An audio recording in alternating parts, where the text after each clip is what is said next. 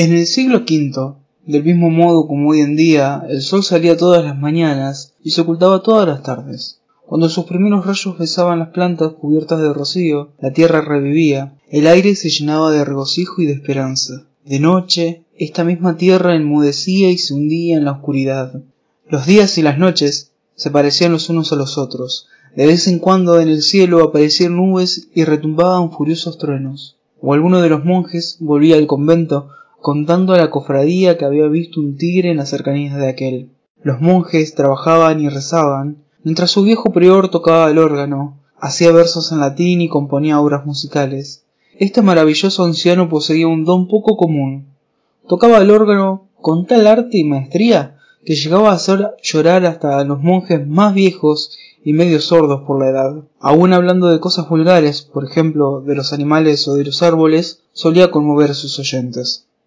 Cuando se enojaba o se alegraba, cuando hablaba acerca de algo horrible o sublime, todo su ser se transformaba bajo la influencia de una fuerte emoción. Sus ojos se llenaban de lágrimas, su rostro se encendía, su voz vibraba. En semejantes momentos el poder que ejercía el prior sobre sus monjes era infinito. Si les hubiera ordenado que se arrojasen al mar, hubieran cumplido su voluntad sin vacilar un solo momento. Pasaban decenas de años y ni un alma humana aparecía en los alrededores del monasterio, separado del resto del mundo por un desierto casi imposible de atravesar. ¿Cuál no sería el asombro de los monjes al oír una noche llamar a la puerta del convento? Al abrirla, se vieron en presencia de un hombre, un vulgar pecador, amante de la vida, les explicó que había ido a cazar, bebió en demasía y se perdió. Antes de pedir la bendición al prior, el forastero reclamó vino y comida. Una vez satisfecho de su hambre y de sed, echó a los monjes una mirada impregnada de amargura y de sorna y les dijo Según parece, ustedes se pasan la vida sin hacer nada, comiendo y bebiendo. ¿Acaso es este el modo de salvar el alma? Mientras ustedes viven aquí en plena tranquilidad, soñando con la salvación de sus almas, sus prójimos se debaten y luchan en medio de la depravación y van al infierno. Fíjense en lo que pasa en los grandes centros de población. Unos mueren de hambre, mientras que otros, poseedores de excesivas riquezas, se hunden en la perversión y perecen. Ninguno de ellos conoce la fe ni la verdad. ¿Quiénes son los que necesitan salvar sus almas y recordar el indispensable nombre de Dios? Por ventura nuestro Señor depositó en ustedes su misericordia y les dio la fe para que lleven la vida holgada sin preocuparse de la salvación de la humanidad. Las palabras impertinentes y agresivas del ebrio ejercieron una gran influencia sobre el ánimo del prior. Al oírlas, éste palideció y se dirigió a los monjes, diciéndoles Hermanos, el hombre tiene razón. Es cierto que mientras la infeliz humanidad, debido a su ignorancia y su debilidad, perece en la depravación presa de todos los pecados y del ateísmo, nosotros no nos interesamos en ella. Deberíamos acudir a su ayuda y hacerle recordar la santa palabra de Dios olvidada desde hace mucho. Lleno de entusiasmo, el anciano tomó su báculo, se despidió de la cofradía y se encaminó a la ciudad. Pasó un mes, luego otro, y el santo padre no volvía. Por fin, transcurrido el tercer mes después de la partida del prior, los monjes oyeron los golpes familiares de su báculo, apresuráronse a recibirlo y lo acosaron a preguntas, pero por toda respuesta el anciano rompió a llorar. Los monjes lo acompañaron en su llanto, aunque sin saber su causa. Notaron que su prior había adelgazado y envejecido mucho y que su rostro reflejaba honda pena.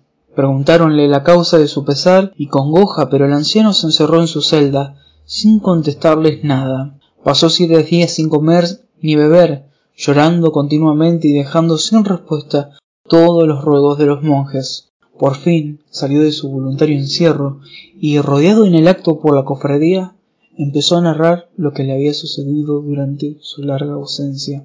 Mientras describía su viaje desde el convento hasta la ciudad, su voz era serena y sus ojos sonrientes. Por el camino, decía, escuchaba las canciones de los pájaros y el gorgojeo de los arroyos, que llenaban su alma de dulce esperanza y de regocijo se sentía héroe, semejante a un guerrero que va al combate confiado y seguro de la victoria. Caminando componía versos y se entregaba a los sueños, y de esta suerte, sin darse cuenta, llegó al término de su viaje. Cuando el anciano empezó a hablar de la ciudad y de sus habitantes, sus ojos se encendieron de ira y su voz se endureció. En su vida había visto nada semejante y ni siquiera podía imaginarse que existiera. Solo ahora había comprendido toda la omnipotencia del diablo, toda la infinita hermosura del mal y toda la debilidad y la miseria de los hombres. Dio la casualidad que la primera casa en la que penetró el prior al llegar a la ciudad fue un antro de alegría. Unos cuantos hombres, ricamente ataviados, comían y bebían vino. Todos estaban ebrios y cantaban y gritaban a voz en cuello palabras soeces y repugnantes libres, fuertes, felices, no temían a Dios, ni al diablo, ni a la muerte.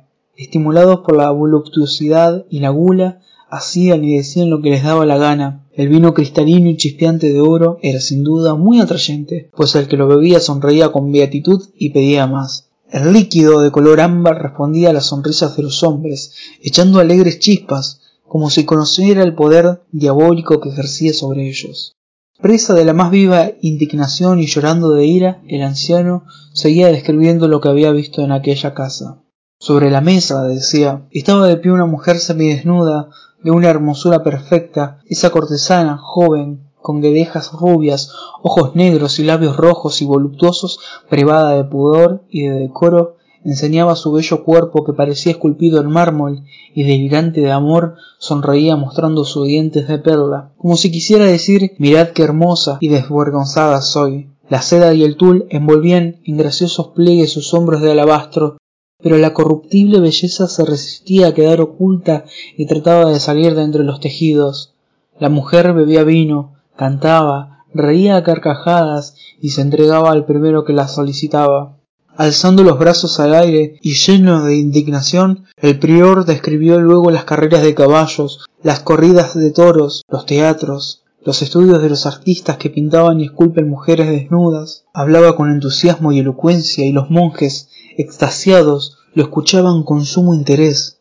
Después de haber descrito todas las seducciones de que era capaz el diablo, la hermosura del mal, y la atrayente gracia del detestable y repugnante cuerpo de la mujer, el anciano echó su maldición a todo aquello y volvió a encerrarse en su celda. Cuando salió de esta, al día siguiente, no encontró ni un solo monje en el convento. Todos habían huido a la ciudad.